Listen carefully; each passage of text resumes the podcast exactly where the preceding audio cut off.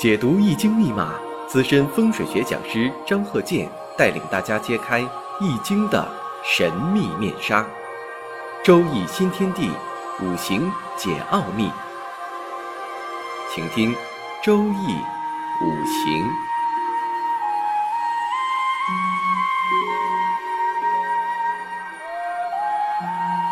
上山微电台荣誉出品。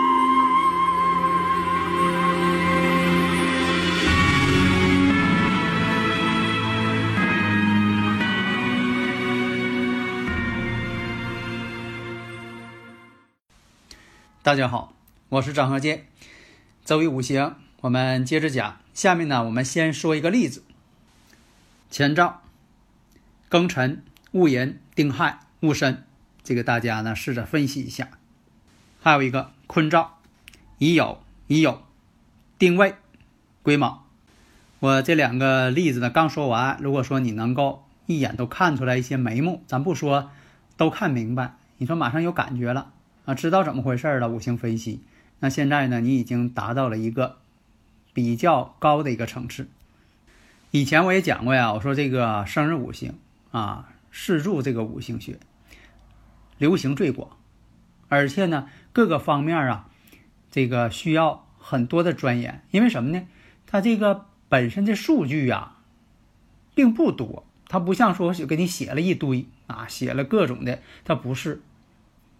但是呢，你得根据它们之间的，以前我讲过物理化学反应来回的演变推导，这就像啊某种积木一样，就给你这几个，你是不管什么色儿的，是这个呃什么形的啊，就是这些，你呢发挥你的想象力，拼接出不同的形状。你一会儿给拼接个汽车啊，一会儿你给拼接个呃小飞机，一会儿你给拼接个小人儿，哎，你你随便拼接，但是呢，你得按照他的这个理论来，你不能乱拼接，你给掰折了给拼接那不行。所以啊，我讲过这个四柱生日五行，这个非常重要，因为它是基础，基础当中的基础。如果你要不会这个生克制化，你其他的也学不了。还有说过。紫微斗数，紫微斗数啊，你不能跟这个四柱五行啊，它进行一些对应。你说两个对照着看，可以两个对照着看，但是什么呢？它不是一个系统。这就好像啊，手机这个软件、电脑软件似的，有的呢，它因为这个系统不同，编程软件不同，虽然说的都能达到一定的功能，功能肯定满足你，但是它的编程不一样。还有呢，这个相学。所以呢，从这个五行学来说，你像对这个人世间、对这个人的啊一些指导，对人生的判断指导，那就是呢四柱生日五行学，然后呢有这个紫微斗数，还有一个什么呢？啊相相学，这相学啊在医学上啊，呃中医方面啊也有广泛应用，因为呢很多方面都是科学性的，尤其是啊就是我经常讲这个。四柱五行学，就是我经常讲那个生日五行。然后呢，就是紫微斗数，你必须得深入研究。你要说的研究个皮毛、表面东西，那可能你学的也快。但是呢，你要真正应用，应用准确，把它当做科学研究，找着一定规律，这个呢，非得下苦功夫不可，还得有一定的灵感。啥叫灵感呢？就是变通能力。所以我经常讲啊，不要为这个用神而用神。这有很多人呢，我不说嘛，研究了几十年了，天天跟那研究这个喜用啊，这个研究啊。其实有些东西啊，并不是用喜用来判断的。这个本身来讲呢，要用正五行。我主张呢，正五行。你看我对这个事物的判断呢，对某个人的这种判断呢，它都是正五行判断。但是呢，也不妨说的把一些。啊，神煞的东西放进去，因为什么呢？古人呢，他也讲这个神煞，这个呢，他也有一定道理啊。他不是讲迷信呐。你看这个字儿不好听，这是不是呃讲什么一些怪力乱神的？不是，他就告诉你这个五行得出这个结论。你像以前讲这个阴差阳错日、十个大败日，它就是神煞当中的一种。因为呢，他这个结论呢没有分析喜用，也没有参照这个生克制化、形冲合害，他都没有看，他就定准了说这个呢，啊，这么一比较，看哪个出现这个呃天干地支了，那他就是这个代表这个事物。在以前呢，好多人呢就爱用在身上，为什么呢？说起来直观，对方呢好像能听懂，其实呢没听懂啊，就好像能听懂，而且呢说起来呢直观、精彩、生动。像对这个十个大拜日啊，这个也前几堂课也讲过很多了。这个十个大拜日啊，其实对某个人来说呀挺冤的。啊，其实他就碰上这个日子了。那有的说了，有没有什么科学道理？碰上这个日子，呃，出生的他就临这个呃日子某些不好的特征吗？这些呢，绝对不能用迷信来解释，否则的话你也学不会。不要走那条路，要用科学的世界观来看，就是什么呢？每个日子天体运行的气场不一样，因为在不同的时间点，天体运行的位置不同。你像说这个发射火箭。它必须有个时间窗口。什么叫时间窗口呢？就是在这个时间几点到几点发射的时候，哎，这个时候呢，这个火箭它可以借助地球的自转借力，然后呢，这个点发射到太空之后，哎，离月球最近。你比如说，你要是探月啊，这个时间点离月球到那地方的时候，正好离月球最近。假如说你不是这个时间点，你错过去了。那你在发射的时候呢？那月球啊跑地球背面去了，那你这个呢？火箭呢就得多绕地球大半圈，这样就耗费燃料。所以说这个呢就是说的掌握了时空的时这个掌握时空时间点，它与这个择日学没有任何关系。不要把这个当做这个迷信。如果说再往这迷信上说，这个人呢他对常识不懂。这就像说什么呢？你的孩子。啊，这个要下飞机了，这个时候你开车选一个时间点，啊，这个点儿呢，你说我又能避开这个早晚高峰，不至于堵车，然后呢，到那个地方之后，哎，正好你孩子从飞机下来之后，哎，正好能看到你。假如说你这个时间点选错了，你选早了，选早了呢，耽误时间，你到那去了呢，你跟他停车还得多交钱，那飞机还没到呢。如果选晚了，选晚了不行啊！你选晚了，孩子早下飞机了，你也没接着。假如说这个时候你还讲迷信，你说我这个看看老黄历，看看几点出去最好，那告诉你了啊，这个下午三点去吧。嗯，但但是你说那不行啊，孩子中午就下飞机了，那你说你选这个时间点不没用吗？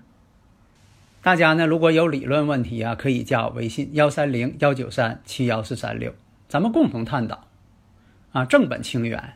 你像说有这个属性之间的搭配，其实它不是因为那个属性怎么怎么不好，而是因为什么呢？两个出生年的人在某些性情方面、意识形态方面、想事儿方面，它有所差距，这是确实客观存在。也就是咱们说这个代沟。那你说这代沟是年龄产生的，呃，这也对。但是有的时候呢，它真就是时间点不同，它产生了这个意识形态不同。所以呢，有的听友朋友就说呀，那咱的地区呀，说这个姓什么的，呃，还有不让结婚的，那这是怎么回事儿？呃，这种情况呢，有历史原因。你比如说啊，有一种情况就是他们祖先两个家族这两个姓啊。这个家族之间呢有矛盾，后来就规定呢，两个家族之间呢不能通婚，有这么个情况。但是绝不是因为说你这个姓啊，你像说这个姓它属金，那个姓属木啊，所以说这俩姓不能通婚，那这个就是讲迷信了。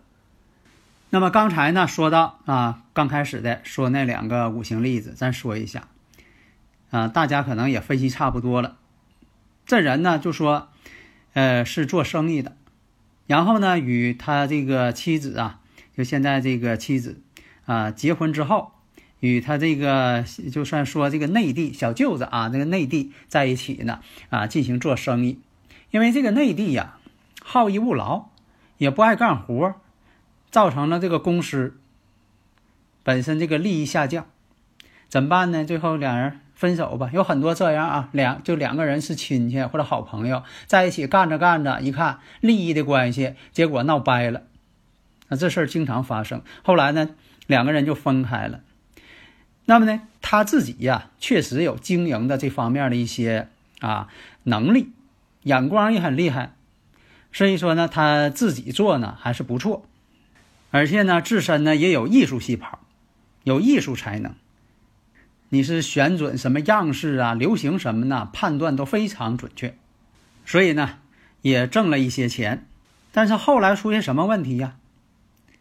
挣完钱了就有事儿，呃，钱一到手了，这钱就得花出去，啊，不留财，财来财去了。嗯，一有钱了。要不就是，呃，长辈有病了，孩子有事情了，而且呢，多数呢还出在什么呢？妻家就是媳妇家的那方面一些事儿多，就是刚才说那个跟那个小舅子内地呀，结果挣来的钱呢都是弄个精光。那么我分析一下，庚辰、戊寅、丁亥、戊申，大家呢马上反应过来了。说那个呃张教授啊，那我知道你刚一说开头一说我就发现了丁亥日啊，十个大半日嘛，哎对，你要说的上来就看出来了，那你就达到一定水平了。对，这个丁亥日十个大半日，而且呢，月上呢临有这个马星，一马星啊，就挨累的命，经常得动起来，善于经营。对呀，月上伤官，时上伤官，这一看这个聪明劲就够啊。智商高，而且呢，年上带有财星，正财星，伤官生财。你看，这就是我经常讲伤官生财，这就是天生做生意人，确实挺厉害。但是呢，你得看看十个大白日，哎，这一有十个大白日，就是我刚才说那些现象。钱呢，他不是主观上他给败坏了。你像说的这个人又是好花钱啊，好赌好花钱，他又不是那种人。但是呢，一有钱呢，这钱就得花出去。十个大半日嘛，他不是主观上要那么破坏呀。先前呢走的都是这个，呃，食神运、财运。有的时候啊，小时候啊走财运并不好。以前我讲过，小时候走财运会影响学习。他确实呢，学习成绩呢不行，但是他就会做生意，而且呢，上学的时候啊就爱搞对象。因为这婚姻宫呢，寅亥相合，申亥相害。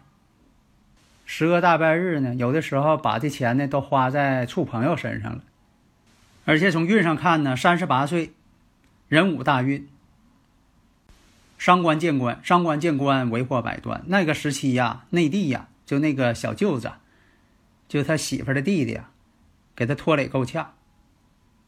说又不能说，那亲戚嘛。